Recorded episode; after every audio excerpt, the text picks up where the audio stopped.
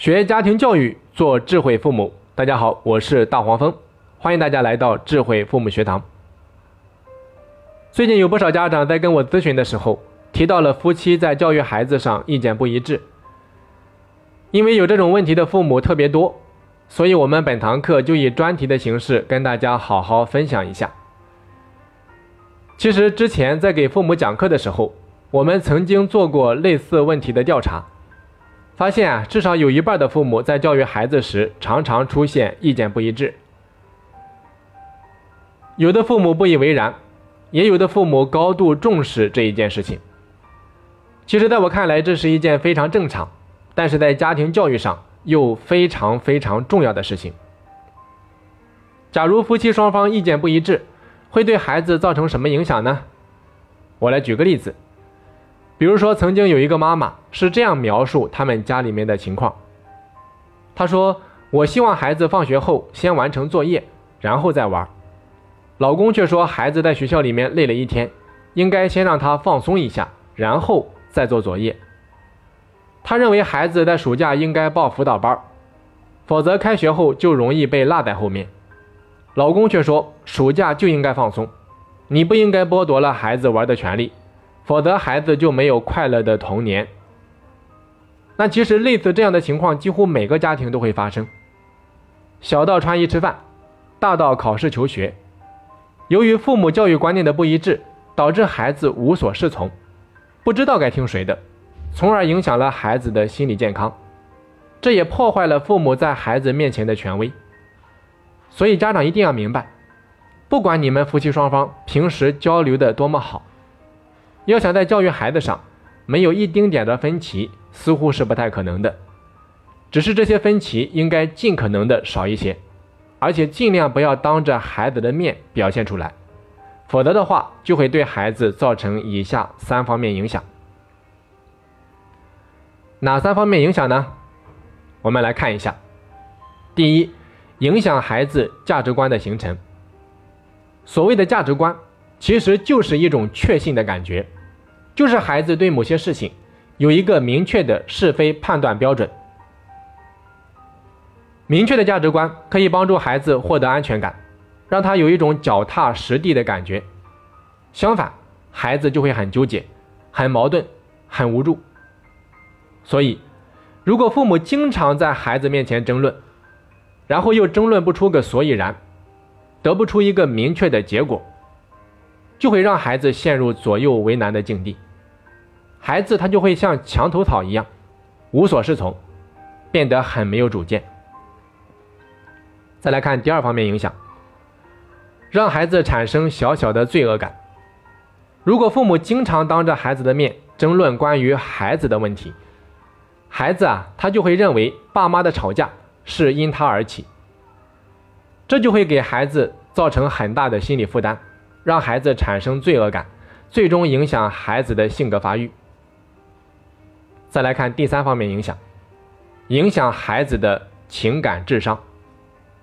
我们常说孩子是父母的复印件，从小他们都在从父母身上学习各种各样的处事模式，比如说他们会看父母如何应对冲突、化解矛盾，如何表达自己的情绪等等，这些都是孩子现实版的教材。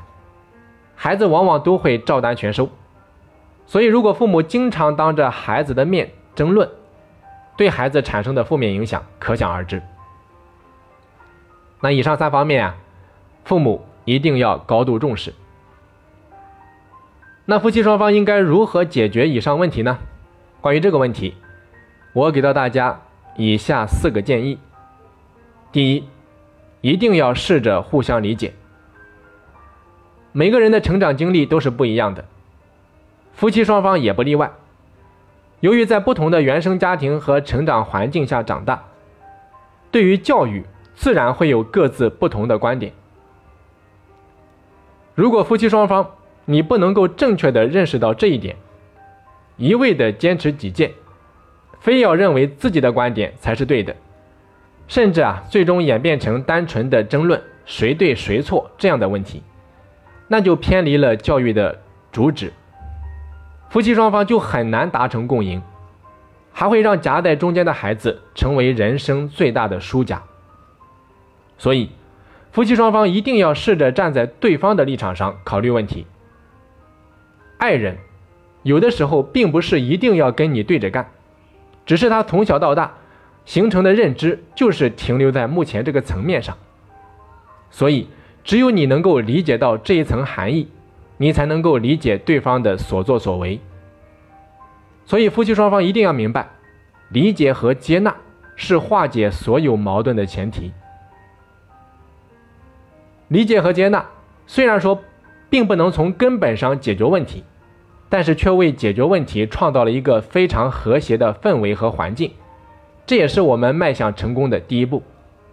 所以说，夫妻双方一定要试着互相理解。再来看第二个建议。夫妻双方一定要共同学习。我经常举一个例子，我说丈夫就好比是一棵大树，妻子就好比是长在大树上面的一根藤。如果只有大树不停的生长，藤却停滞不前，最终这一根藤就会被甩掉。如果只有藤在快速生长，大树却原地不动，最终藤就会长到更高的树上。所以，只有双方互相成长，一起进步，才是长久和谐相处的关键。所以，夫妻间统一教育理念的最好方法就是一起学习，共同学习。在教育孩子上，最怕的就是固步自封，不思进取，顶着一颗过时的脑袋活在新时代。所以，一起学习的好处就是帮助夫妻二人统一教育观念，做到与时俱进。这将是给到孩子和家庭最大的财富。今天可以说是一个学习途径多样化的时代，所以夫妻可以一起去到线下的课堂里面学习，当然你们也可以在家里面通过网络学习。我给到大家的建议就是，不管你学习什么课程，不管跟着谁学习，尽量系统性的学习，长期的学习，千万不要打一枪换一个地方。那一旦你们认准了某一个老师，就专心致志的长期跟着他学习。心急吃不了热豆腐，学习一定是持久战，是潜移默化。只要你们能够坚持下来，最终必然会有收获。对家长来说，最重要的一定是提升自己在教育上的整体认知，而不是一味的找方法。当夫妻双方在教育的观念上达成一致的时候，你们在教育的。方法上，自然就会形成默契，自然就会同步。再来看第三个建议：明确教育的第一责任人。俗话说得好，“群龙不可无首”，大到国家机构，小到团体组织乃至家庭，每一个机构都需要有人去领导和管理。所以，第一决策人是非常重要的。一个公司为什么要划分不同的部门，然后每个部门要找一个一把手，其实就是为了划分责任，明确第一责任人，其他人只是辅助。那至于拍板决策，则交给第一责任人，因为只有这样，遇到问题的时候，我们才知道找谁，出了问题才知道追究谁。其实家就相当于是一个部门。教育孩子，则是家人要一起解决的一件事情。可如果每个人你都想去左右这件事情，都想说了算，家里面就会乱成一锅粥，最后的结果就是矛盾重重，不欢而散。最终最痛苦的反倒是孩子，他就像是一个陀螺一样被转来转去，最后他也不知道到底该听谁的。所以家里面一定要确定。教育孩子的第一责任人，就是说这件事情主要由谁来负责。这个责任人一旦确定，在关键的时候需要拍板决策的时候，大家就应该听他的，这样可以避免教育观点不一致的时候，大家都想做主，发生争吵，也不至于产生太多的矛盾。所以，把一家人聚到一起，商讨出第一责任人是非常有必要的。在确定出第一责任人之后，大家一定要约法三章，每个人都有发表言论和提建议的权利，但是最后在拍板决策的时候，请你们交给第一责任人。那我的建议啊，家庭里面的第一责任人应该由母亲来承担，或者说父亲来承担，而不是爷爷奶奶或者说姥姥姥爷。为什么呢？几个方面原因。第一，因为妈妈的成长，在我看来，她的成长性往往是最高的，而爸爸的成长性又高于老人家。第二。这个世界上呀，往往只有母亲可以无条件的为孩子做出任何改变。当面对隔代教育的冲突，很多时候只有妈妈可以做出这种改变。委不委屈呢？有的时候是真委屈。很多妈妈在和我沟通这种问题的时候，经常是大哭。但是我想跟各位妈妈们讲的是，如果你想让这个家庭稳定和谐，让孩子健康成长，你就要勇敢的站出来。担当这个第一责任人，当然事情并非绝对。如果说爸爸有这个意愿，也完全可以。但总而言之，我建议这个第一责任人由妈妈或者说爸爸来担当，而不是老人。好，再来看第四个建议：寻求外界的援助。很多问题并非总是那么容易，那么顺利。有很多夫妻啊，甚至因为意见不合而导致分道扬镳的地步。这其实是这其实啊是谁都不愿意看到的一个结果。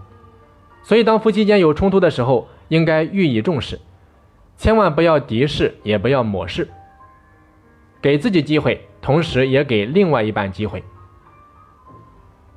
针对问题一定要好好沟通，千万不要轻视小问题，否则日后就会愈演愈烈。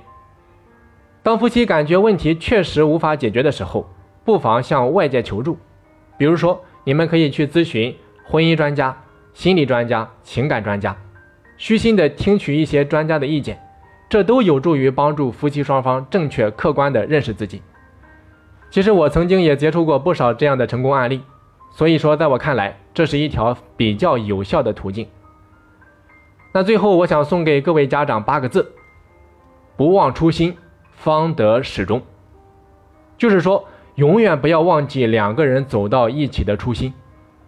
唯有相互珍惜，彼此感恩，多夸奖对方，愿意为了对方和家庭去奉献自己和改变自己，拥有一颗积极向上、热爱学习的心，才是走向幸福的康庄大道。好的，那关于本堂课啊，咱们就讲到这里。最后，我来跟大家公布一则消息。那一年一度的暑假呀，马上又要结束了，孩子们又迎来了开学季，新的学期，新的起点。一个好的学习计划呀，是孩子取得好成果的保证。那为了帮助家长更好的了解孩子，并且帮助孩子制定正确的学习生涯规划，我们团队向大家推出的天赋智能测评这个项目还在如火如荼的进行。那有兴趣的家长呀。你可以添加个人微信四二二六八零八三四，然后发送“智能测评”四个字，就可以进行详细的了解了。好的，本堂课咱们就讲到这里，我们下期再见。